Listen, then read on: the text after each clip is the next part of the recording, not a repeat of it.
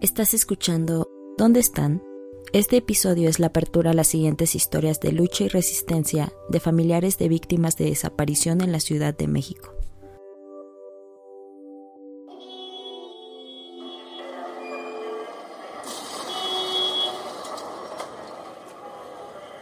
¿Te has preguntado qué pasaría si desaparecieras en la Ciudad de México? ¿Qué harían tus familiares? Tendrían que denunciar desde el momento en que sospechan que tu ausencia no es normal y puede estar vinculada con alguna situación que ponga en riesgo tu vida.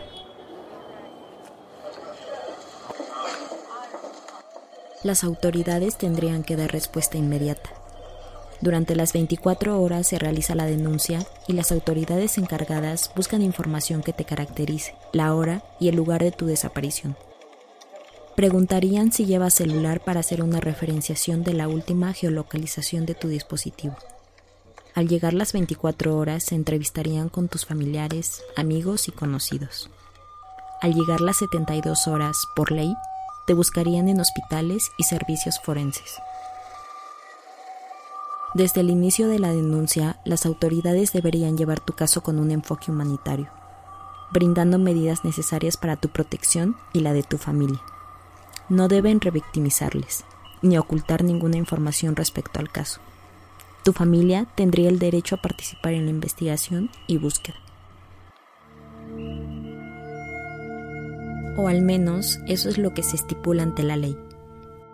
Pero en la práctica son las familias de víctimas de desaparecidos quienes se encargan de la búsqueda de sus seres queridos, ante la ineptitud y falta de compromiso de las autoridades.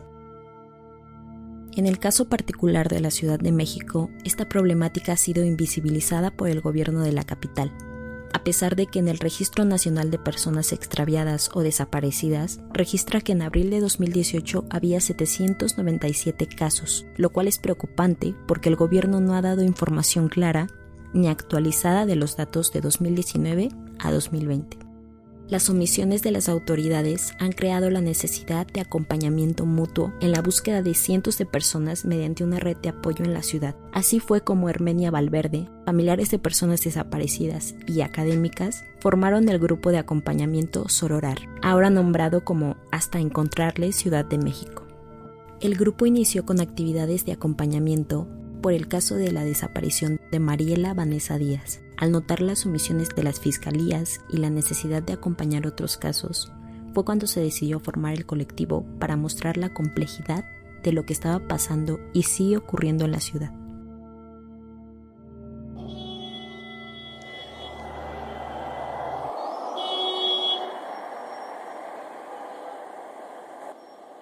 Al transitar en una de las ciudades más grandes del mundo, como es considerada la Ciudad de México, se puede apreciar en sus muros el eslogan capitalino Ciudad innovadora y de derechos, el cual está lejos de describir la situación que enfrentan cientos de familias que tienen años sin saber del paradero de sus seres queridos.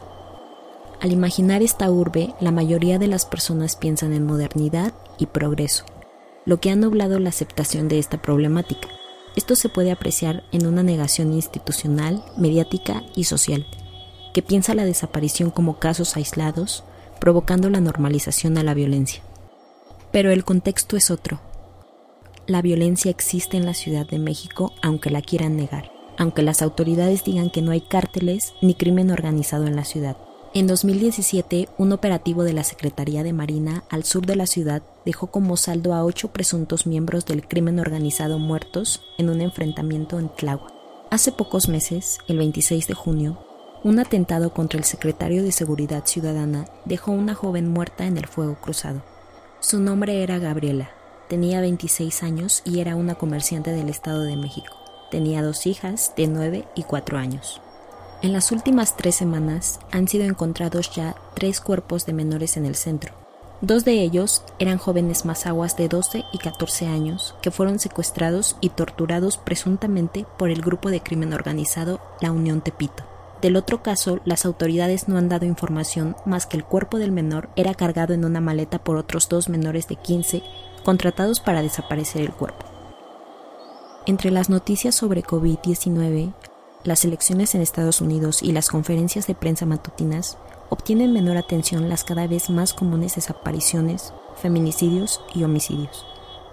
Es por esta falta de atención mediática y social que puede que sea difícil ver el panorama general de la violencia, sus causas estructurales, implicaciones y relación con la impunidad, el encubrimiento, los megaproyectos, los poderes financieros y políticos internacionales, o con el narcotráfico y las responsabilidades de los diferentes niveles de gobierno. De acuerdo con el Observatorio Nacional Ciudadano, en el primer trimestre de 2020 fueron asesinadas 332 personas en la capital. Los homicidios aumentaron en 7 de las 16 alcaldías respecto al año anterior.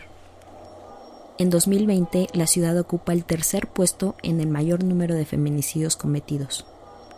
32 mujeres fueron víctimas entre enero y junio, solo detrás de los 45 feminicidios cometidos en Veracruz y 63 en el Estado de México durante el mismo periodo. A nivel nacional, el secretario ejecutivo del Sistema Nacional de Seguridad prevé que 2020 será el año más violento de la historia reciente, superando los más de 37.000 asesinatos cometidos en 2019. Señor presidente, no sea indiferente, secuestra a nuestros hijos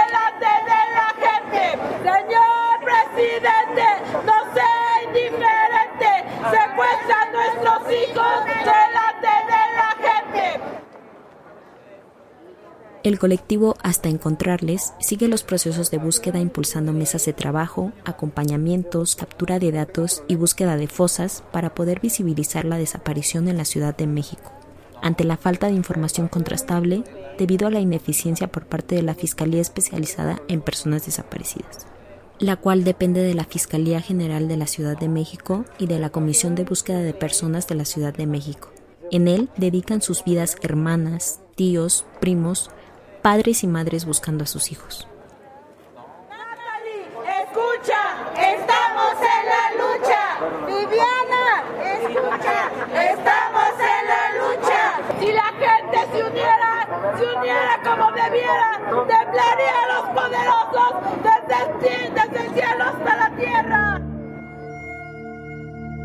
Si quieren conocer más historias de las luchas y resistencias desde las voces de sus actores, pueden seguirnos en nuestras redes sociales.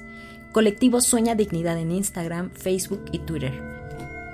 Y sueñadignidad.com es nuestra página web. Continuar con este proyecto depende mucho de nuestras y nuestros escuchas. Ayúdanos compartiendo y difundiendo. En nuestras redes podrán enterarse de qué otras formas nos pueden apoyar en el proyecto. Si tienes una historia de lucha que contar y quieres que ayudemos a difundir, puedes contactarnos al correo suenadignidad.gmail.com o bien escribirnos por medio de nuestras redes sociales. Con esto terminamos. Abrazos combativos y buenas resistencias a todos. Este episodio fue realizado por el colectivo Sueña Dignidad. Participaron Angélica Díaz, Carolina Pedraza y Luis Ramírez. Yo soy Alejandra Jasso. Queremos agradecer mucho a Mitzi Robles y al colectivo Hasta Encontrarles por la confianza que nos tuvieron al proporcionarnos información para este episodio. Todos los contenidos divulgados a través de soñadignidad.com mantienen la licencia de Creative Commons, compartir igual, bajo atribución de autores y sin fines de lucro. Los segmentos de audio y archivo utilizados guardan las restricciones de uso justo o mediante fair use. Los derechos de copyright de estos fragmentos pertenecen a sus creadores.